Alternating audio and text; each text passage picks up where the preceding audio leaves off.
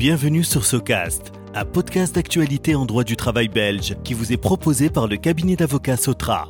Lors de chaque épisode, nous discutons des nouveautés législatives ou jurisprudentielles qui méritent votre intérêt. Nous vous souhaitons un moment agréable et instructif.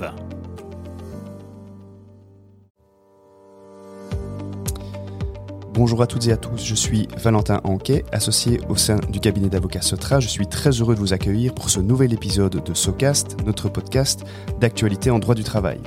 Aujourd'hui, j'ai le plaisir d'introduire maître Noël Lambert.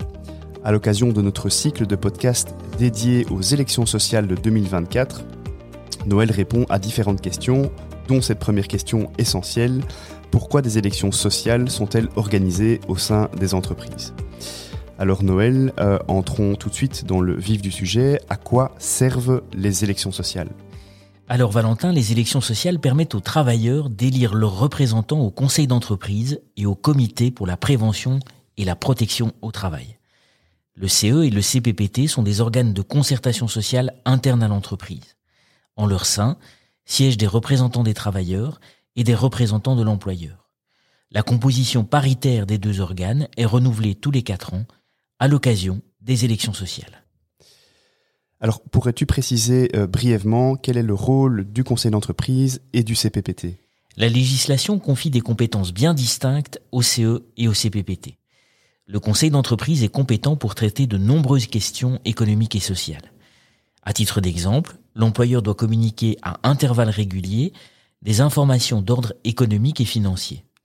Cette communication permet aux délégués du personnel d'avoir une vue claire et précise sur la situation de l'entreprise. L'employeur doit également consulter le conseil d'entreprise sur d'autres questions intéressant la vie économique et sociale de l'entreprise. Citons, à titre d'exemple, le plan destiné à favoriser l'emploi des travailleurs âgés de plus de 45 ans. Enfin, le conseil d'entreprise dispose d'un pouvoir de décision dans un nombre limité de domaines. L'exemple le plus connu concerne le règlement de travail. L'employeur ne peut pas l'imposer, le conseil d'entreprise doit adopter le règlement de travail. Le CPPT se concentre, lui, sur les questions de bien-être au travail, de sécurité des personnes et de prévention des risques professionnels.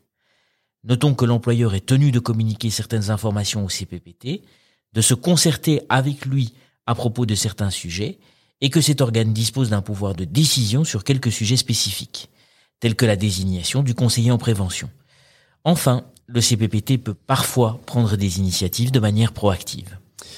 À côté du CE et du CPPT, certaines entreprises disposent d'une délégation syndicale. Peux-tu nous en dire plus au sujet de la délégation syndicale? Bien entendu. Dans la majorité des secteurs d'activité, les membres de la délégation syndicale d'une entreprise ne sont pas élus, mais désignés par les organisations syndicales elles-mêmes.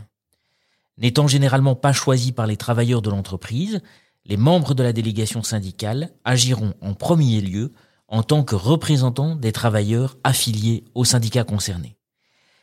À la différence du CE et du CPPT, dont la composition et le fonctionnement sont régis par la loi, les règles relatives au fonctionnement et aux compétences de la délégation syndicale sont fixées par convention collective de travail sectorielle. Les règles applicables peuvent varier de manière importante d'un secteur à l'autre. Le rôle joué par la délégation syndicale dans l'entreprise ne doit certainement pas être minimisé. Elle intervient dans les conflits individuels ou collectifs dans l'entreprise, elle discute les conditions de travail et de rémunération, et négocie les conventions collectives de travail d'entreprise. Enfin, elle vérifie le respect de la réglementation sociale dans l'entreprise. Pour déterminer l'obligation ou non d'instituer une délégation syndicale, le critère généralement pris en compte est le nombre de travailleurs de l'entreprise affiliés au syndicat.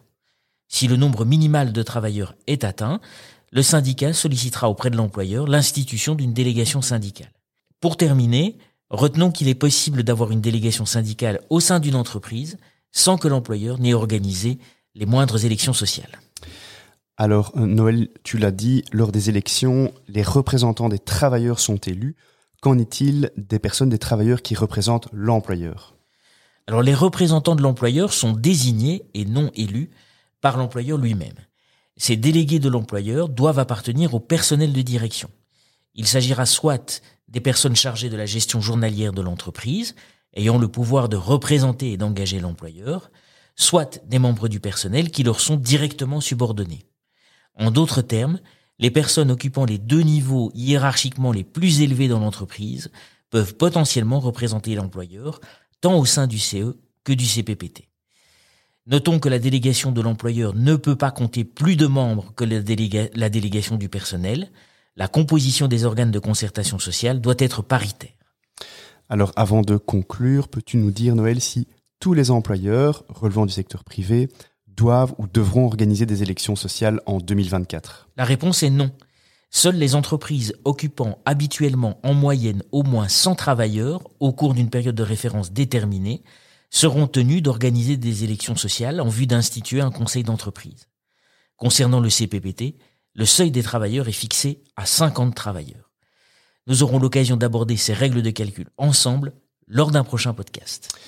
Merci Noël pour ces euh, premières explications consacrées donc aux élections sociales. Merci à toutes et tous pour votre attention. À bientôt pour un nouvel épisode de SoCast. SoCast vous est proposé par Sotra, un cabinet d'avocats spécialisé en droit du travail dans le secteur privé et le secteur public.